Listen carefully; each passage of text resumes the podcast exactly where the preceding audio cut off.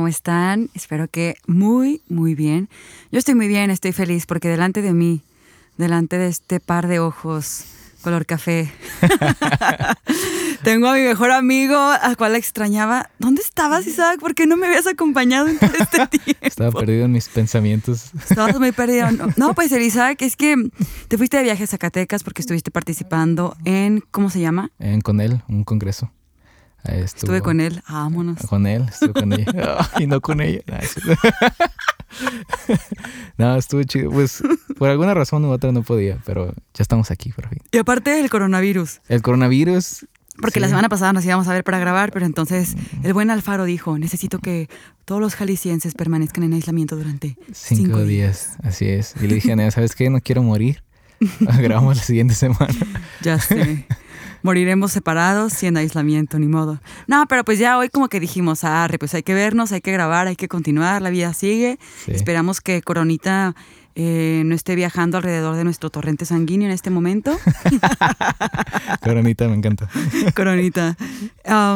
pues sí, amigos, sean muy, muy bienvenidos a un episodio más en este lugar precioso, bello y hermoso, en el cual, por medio de la voz y de la conexión virtual digital, podemos estar unidos hoy más que nunca. ¡Vámonos! Mm, Oigan, como siempre les digo, los quiero mucho.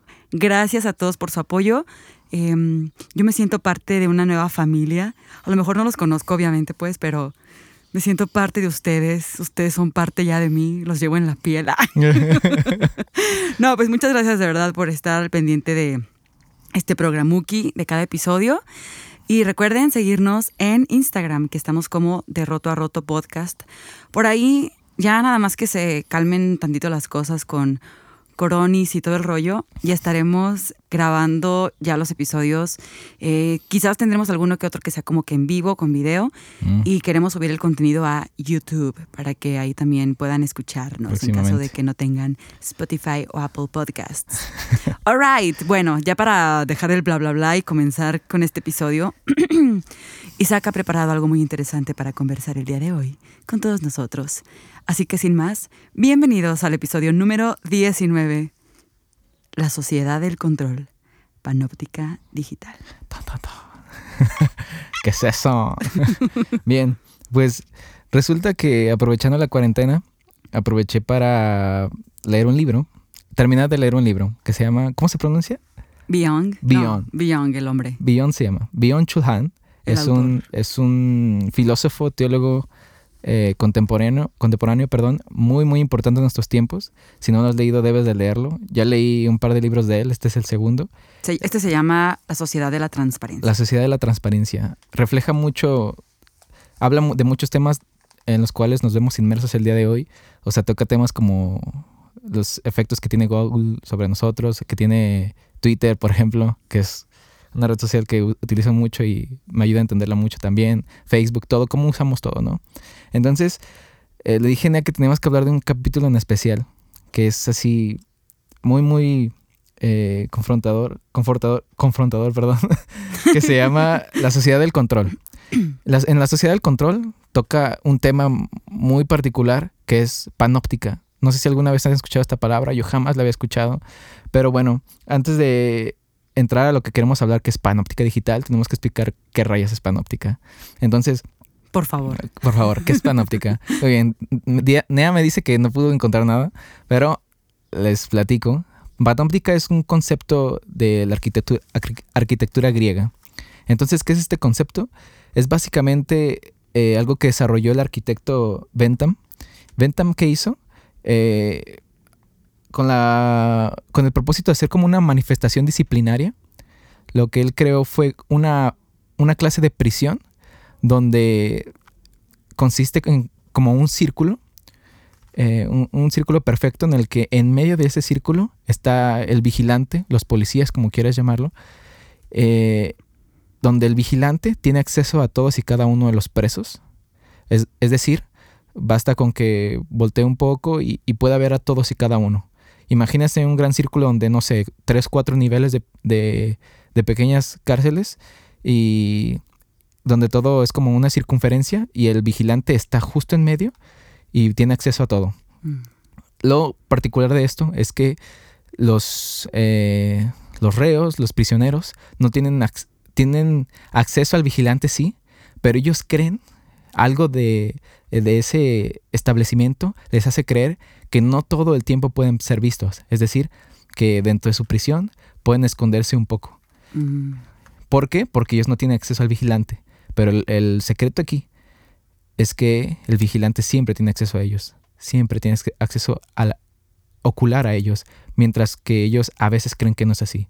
Entonces, ¿cuál es el concepto de, de esto? Todo el tiempo eres visto. Todo el tiempo. Por alguien. Todo el tiempo. Incluso cuando crees que no lo eres, lo está haciendo. Qué miedo. No, pues ya no mejor para qué vivo. Entonces, esto era como para, como les digo, fines disciplinarios para tener un control. La sociedad del control. Esto se hace para tener un control sobre todos los reos y para que sea mucho más fácil vigilante ver a todos. Entonces, esto se aplicaba para cárceles, fábricas, eh, manicomios, hospitales o incluso hasta escuelas. Lo cual... O sea, realmente existían como estos edificios donde era una circunferencia y cada uno de los que estaban presos eh, ¿Cómo lo digo? O sea, sí, existió realmente. Sí, existió, sí existió. De hecho, eh, pueden buscar imágenes en, internet, pongan panóptica arquitectura si quieren, o panóptica arquitectura griega, y, pongan imágenes y les va a aparecer como lo que les estoy platicando en este momento. Entonces, eh, es como ese, ese concepto. Entonces, cuando leí esto dije, ok, qué tenebroso, pero eso cómo lo aterrizamos a nuestros tiempos. Bueno, Chulhan lo aterriza y y él propone algo que llamó panóptica digital. Entonces, ¿de qué, ¿de qué va la panóptica digital? Bueno, ahora, lo que quiero recatar aquí es que la panóptica de arquitectura, la griega, es una panóptica perspectivista. ¿Qué quiere decir esto? Que, valga la redundancia, tienes perspectiva como vigilante a todos, ¿no? Entonces, a diferencia de la panóptica de arquitectura perspectivista, la panóptica digital que es en la que estamos hoy en día, que ahorita voy a explicar más, en la panóptica digital no tienes perspectiva porque todos pueden ver a todos. Es la gran diferencia. En esta sí todos pueden ver a todos. ¿De qué estoy hablando? En nuestra sociedad actual, todos, al menos, o una gran mayoría, eh, tenemos redes sociales, ¿no? Eh, excepción de Orly, que está aquí, que solo tiene WhatsApp, pero casi todos tenemos redes sociales. Entonces, ¿cómo funciona este sistema? Este sistema trata en el que tú consumes y eres consumido de alguna manera. Este es, este es el, a manera fría, eh, si lo podemos explicar así. ¿Cómo pueden saber las personas que no te conocen o que sí te conocen sobre tu vida? Pues muchas veces a través de tus redes sociales, a través de, cómo tú, tú creas estos espacios, ¿no? A diferencia de una panóptica, eh, la panóptica de Ventam, eres, puedes ver sin ser visto. Es decir, tú también publicas algo, pero como tal no ves cómo las personas te ven. Es decir, sí hay unos likes, está el me encanta, me encorazona, me divierte, todo eso, que es de alguna manera expresar emociones, pero no hay como tal eh, una, una conexión de yo sé cómo me están viendo. Entonces es un ver sin ser visto. Entonces, actualmente los moradores se conectan y se comunican entre sí. Es decir, tú mismo te ves inmerso en este sistema. Entonces, dice, eh, dice Chulhan, citando literal, lo que garantiza la transparencia no es la soledad mediante el aislamiento, sino la hipercomunicación. ¿Qué es la hipercomunicación? La hipercomunicación es todo lo que estamos hoy en día. O sea, estaba escuchando una predicación hace, hace poco de, así de mi maestro Lucas Manning, el argentino que me encanta, y dice que nosotros tenemos acceso, no sé, en en un día, en una semana, a mucha más información que cualquier persona en la Edad Media. Es decir, ahora, podemos ver tanta información, tenemos acceso a, lo que queramos en Internet, literalmente a lo que queramos. Entonces, ¿cómo reaccionamos a esto? Pues nos sentimos súper abrumados de tanta información, de, tanta gente, porque ya podemos saber en un minuto lo que pasó en, Afganistán, lo que pasó en Estados Unidos, lo que pasó en Brasil, en un minuto. Entonces, antes no teníamos acceso a eso, ¿no? Entonces, esto es la hipercomunicación. Entonces, entrando panóptica digital, los moradores se desnudan. Es decir, eh, se exhiben. Yo mismo me pongo en, dentro de ese sistema. Y no queremos decir así como de no queremos ser parte del sistema y no tengan redes sociales, sino queremos hacer entender un poco de cómo funciona lo que hacemos hoy en día, ¿no? O sea, y a moradores te refieres a que nosotros somos como esos prisioneros que ejemplificabas al principio, que estamos dentro como de esas pequeñas celdas en una prisión. ¿Somos nosotros parte de esos prisioneros? ¿No somos el vigilante, somos los prisioneros? Somos prisioneros y vigilantes. Vámonos, somos... Ajá, porque... Ah, cierto. de hecho, es un poco de, eres hacedor y consumidor, porque publicas cosas, o incluso si tú dices, ay, no que publico nada, también estás consumiendo. Ay, sí. Claro. Por ejemplo, yo, yo soy de las personas que no publica demasiado, pero ahí estoy viendo todo el tiempo. ¿Y cuánto hay? Me cae súper mal cuando hay gente que neta o sea, nunca publica o nunca te comenta nada ni te publica nada, pero de repente esporádicamente algo les choca y se aparecen ahí de la nada, bien al pendiente de todo lo que haces con tu vida. Muy oportunistas. Eso es lo que me refiero. A, a, a vez sin ser visto. O eh, no es necesario que te expreses, pues, pero estás viendo. Estás Entonces, ahí. Estás ahí. Entonces, no tenemos control sobre eso, la verdad. Puedes decir, no, es que mi Instagram es, es privado tu Facebook no, no, lo, no puede ser así, tu Twitter no lo puede ser, ser así. De alguna manera siempre saben de ti, ¿no? Entonces, eh, hay algo que este que Chulhan llama la democratización de la vigilancia. Es decir, eh, ya todo flujo de poder y dominio es eliminado. Es decir, ya no hay jerarquías. Aquí no hay de tú eres el vigilante y yo soy el vigilado. Aquí es de todos somos iguales. Si tú estás abajo, yo te puedo ver. Si tú estás arriba, yo te puedo ver. No importa. Todos podemos ver a todos. Creo que mm, uno de los ejemplos más fáciles es, tenemos por ejemplo en Instagram estas cuentas verificadas, ¿no? De la gente que es famosa y de la gente que es reconocida a nivel mundial, pero esa gente también sigue a gente que no es tan famosa. Entonces, aunque no están quizás en el mismo estrato social o como lo quieras llamar, somos parte de lo mismo ahí en lo digital no existen justo las clases sociales. Exactamente. ¿Y, cuál es el, poder entonces del poder eh, eh, y el dominio? Porque eso es un problema. Bueno, parece que eh, parte del problema del poder es que tiene secretos, oculta cosas, siempre. Y está bien. Bueno, yo, para, yo lo veo bien, pues todo poder pues no va como a, ser enteramente transparente. Y es lo que, mucho de lo que habla este libro, si me puedo salir un poco del tema, dice que la transparencia no es ser enteramente de esto soy y, ver todo lo que de todo lo que soy, valga la redundancia, sino es como de siempre alguien debe de guardar algo, alguien debe de ser prudente con su información, alguien debe de mm. eh, saber con quién hablarlo. No hay nadie enteramente desnudo o no debería haberlo como la sociedad dice que debe haber. Mm. Entonces la sociedad de la transparencia no es eh, transparente. Transparente como tal. Y es la paradoja que quiero hablar también. Entonces, bueno, ¿qué es la confianza entonces? Porque se está hablando de que eh, si no hay jerarquías, no hay poder, no hay dominio, entonces hay confianza. O sea, tienes confianza de que yo te puedo ver, tú puedes verme y no hay lío. Pero si hay confianza dentro de las redes sociales, una definición de confianza que propone Chulhan dice, la confianza solo es posible en un estado medio entre saber y no saber. Es decir, tú confías en alguien sabiendo cosas de esa persona, pero también siendo consciente que no sabes cosas de esa persona. No hay un enteramente de te conozco completamente. Es más, mm. creo que ni siquiera alguien en sí se conoce enteramente. Entonces. Estoy sospechando de ti. claro. Qué miedo. Entonces, un gran ejemplo son las redes sociales. Eh, de esas personas que no tienen redes sociales, por ejemplo.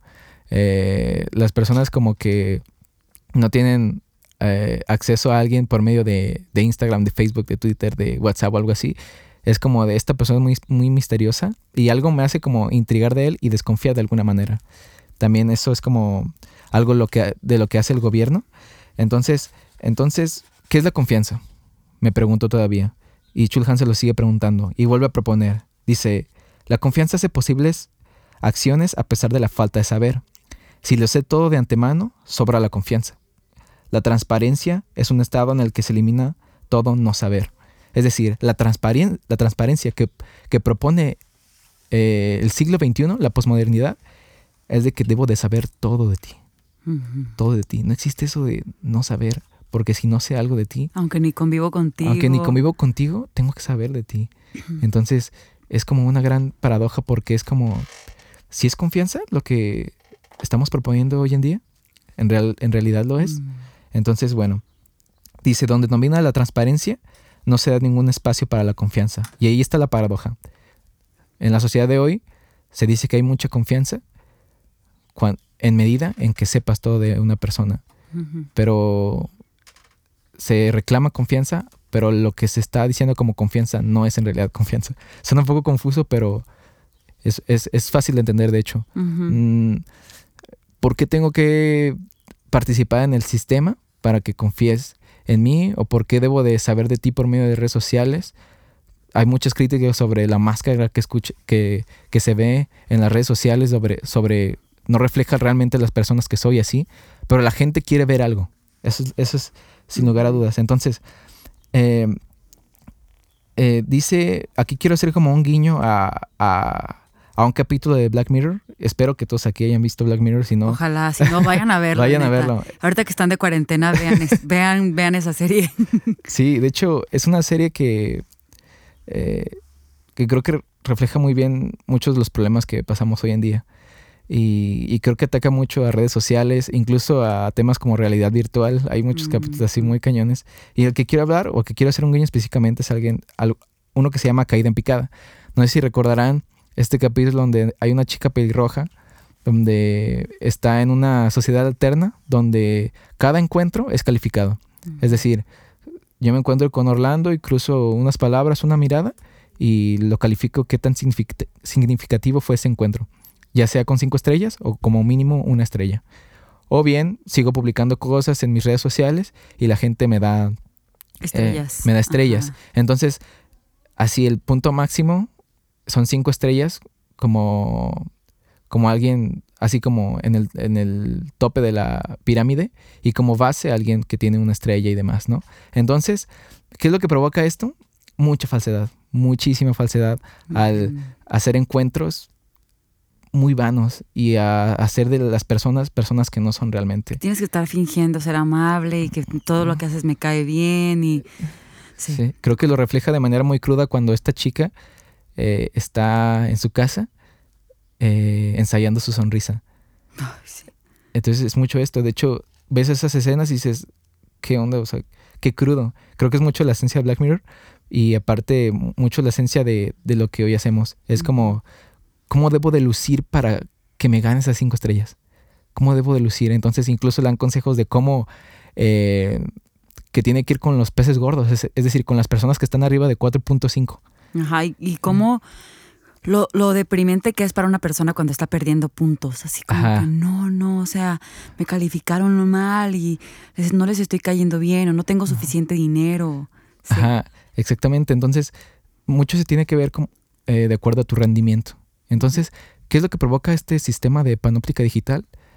Que reflejes mucho de lo que no eres Mm, realmente, mm. de lo que no eres. Y, y fíjate, yo veo muchas personas que a mí publican cosas así como de, mira, vato, yo publico lo que sea y así soy, así como personas así como muy libres, pero también yo creo que hay mucho miedo y mucha inseguridad dentro de, de muchas Ajá. publicaciones, la verdad. Y, y fíjense, no les estoy diciendo que no utilicen redes y así. Solamente si algo quisiera recatar es de, si lo podemos de ver de una manera cruda, no ser parte de un sistema en el que se presume confianza donde no hay. Es decir, la verdad, confianza creo que no se va a dar por medio de una pantalla, se va a dar con amigos en la realidad, como en la tal convivencia. en la convivencia, Ajá. ¿no? Entonces, bueno, eh, se presume entonces, aparte de confianza, que tienes libertad. Dice Chulhan, la propia explotación es más eficaz que la explotación extraña, pues una acompañada de- porque va acompañada del sentimiento de libertad. Es decir, algo muy inteligente de la panóptica digital o del sistema actual es que nadie te está obligando, sino que tú mismo te estás poniendo en ese lugar. Entonces, cuando tú estás decidiendo, entre comillas, dices soy libre. Pero, ¿sabes qué? Creo que no está siendo tan libre porque al final sí está siendo parte de un sistema, de un sistema panóptico digital. Entonces, me puedes decir, o sea, ok, la falsedad, hay falsedad, ok, no hay confianza. Pero eso oh, ya lo sé, no, no hay mucha diferencia. Pero algo de los puntos claves que quiero tocar, y creo que es de la mayor enseñanza que quiero sacar, que queremos sacar el día de hoy, es la reforma de costumbres. Bentham, en el arquitecto griego, dice, el primer efecto que puede esperarse del control panóptico es, según Bentham, la reforma de costumbres. Es decir, cuando Bentham pensó en esto de la arquitectura de cárceles, de manicomios, pensó en que el, los prisioneros, aparte de tener acceso de alguna manera al vigilante, tenían acceso a, gran parte de muchas, muchos prisioneros en sí. Entonces... Sí, porque también podían verse, ¿no? Podían verse, ajá, podían verse. Aparte de que eran vistos todo el tiempo por el vigilante. Entonces, el ser visto sí que cambia mucho de nuestro, de nuestro haber diario. Es decir, pregúntate, así pregúntate, ¿qué pasaría si todo lo que yo hago en mi soledad fuera visto por alguien? Eh, ¿Qué pasa de mucho de cuando estoy en mi cuarto solo fuera visto por alguien? ¿Qué pasaría realmente? O sea, ¿qué verían? ¿Cómo sería yo realmente en mi soledad? las personas verdaderas o, los reales que somos se ven cuando estamos solos. Entonces, en la panóptica no hay soledad. Eres visto todo el tiempo. Entonces, lo que causa eso es una reforma de costumbres. ¿Qué pasa en la panóptica digital entonces?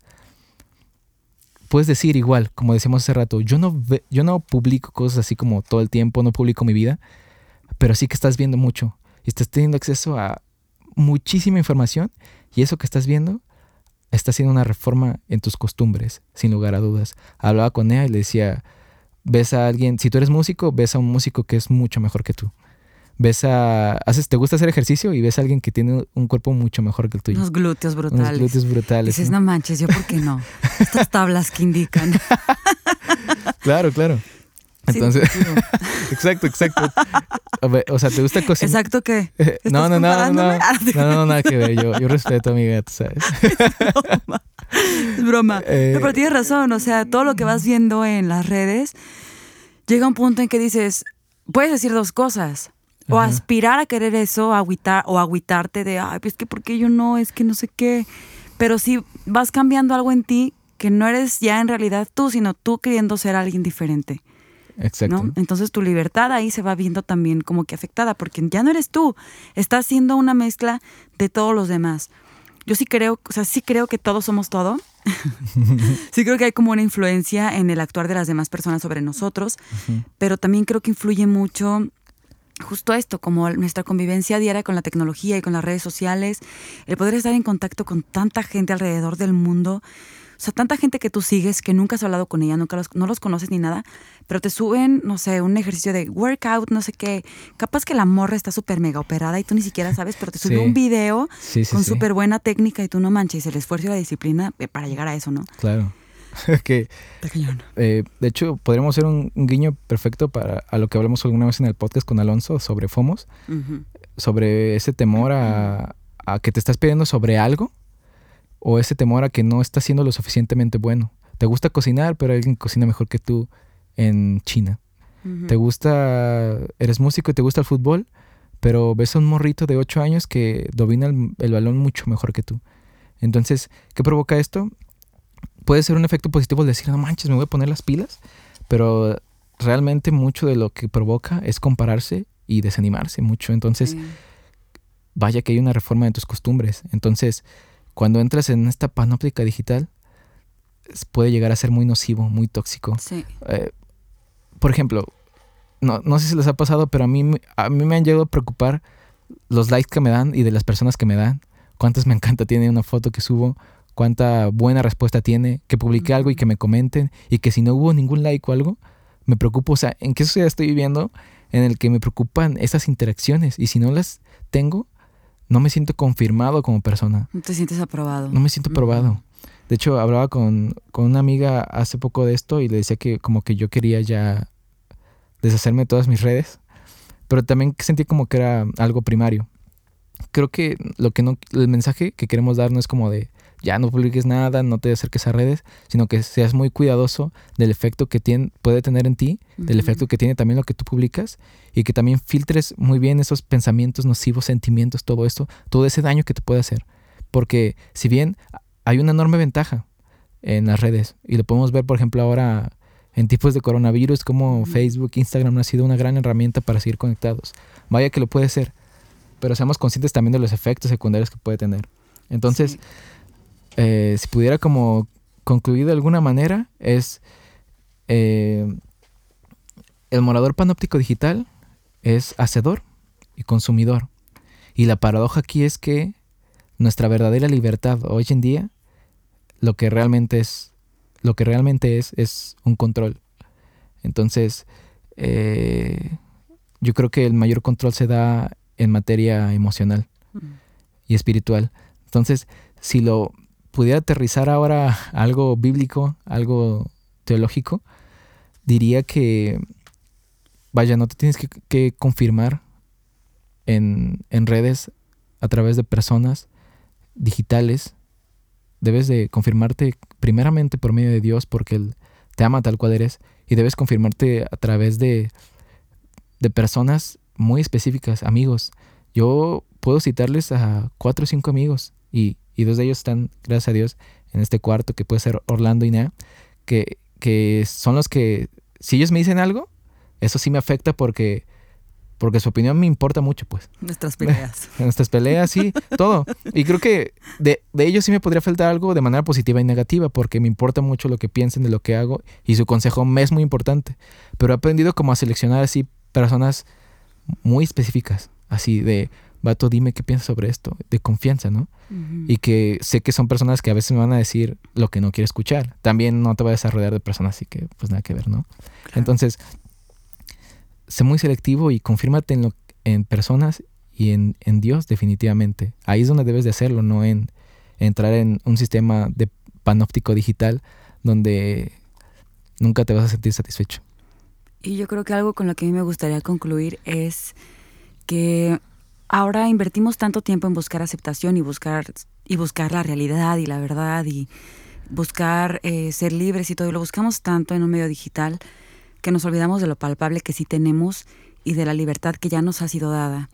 Y sí, definitivamente el estar en redes sociales, internet, todo esto es muy benéfico y ayuda y todo, pero al mismo tiempo es muy estresante y al mismo tiempo es muy em, exhaustivo a veces, o sea, como es cansado a veces.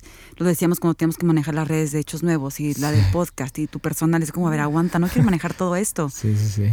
Creo que al final, em, si algo podemos aprender estando inmersos en esta sociedad, que queramos o no, va a seguir avanzando tecnológicamente y digitalmente y lo que sea, si algo podemos rescatar es tratar de ser disciplinados en nuestro tiempo, en la forma en que invertimos nuestra vida, en los minutos. No necesitamos estar detrás de una pantalla todo el día para conocernos a nosotros mismos o conocer a alguien más. Y creo que es muy valioso. Ahora que estamos en tiempo de coronavirus, he visto muchísima gente que está escuchando podcasts o que está leyendo o que está como rehaciendo su rutina.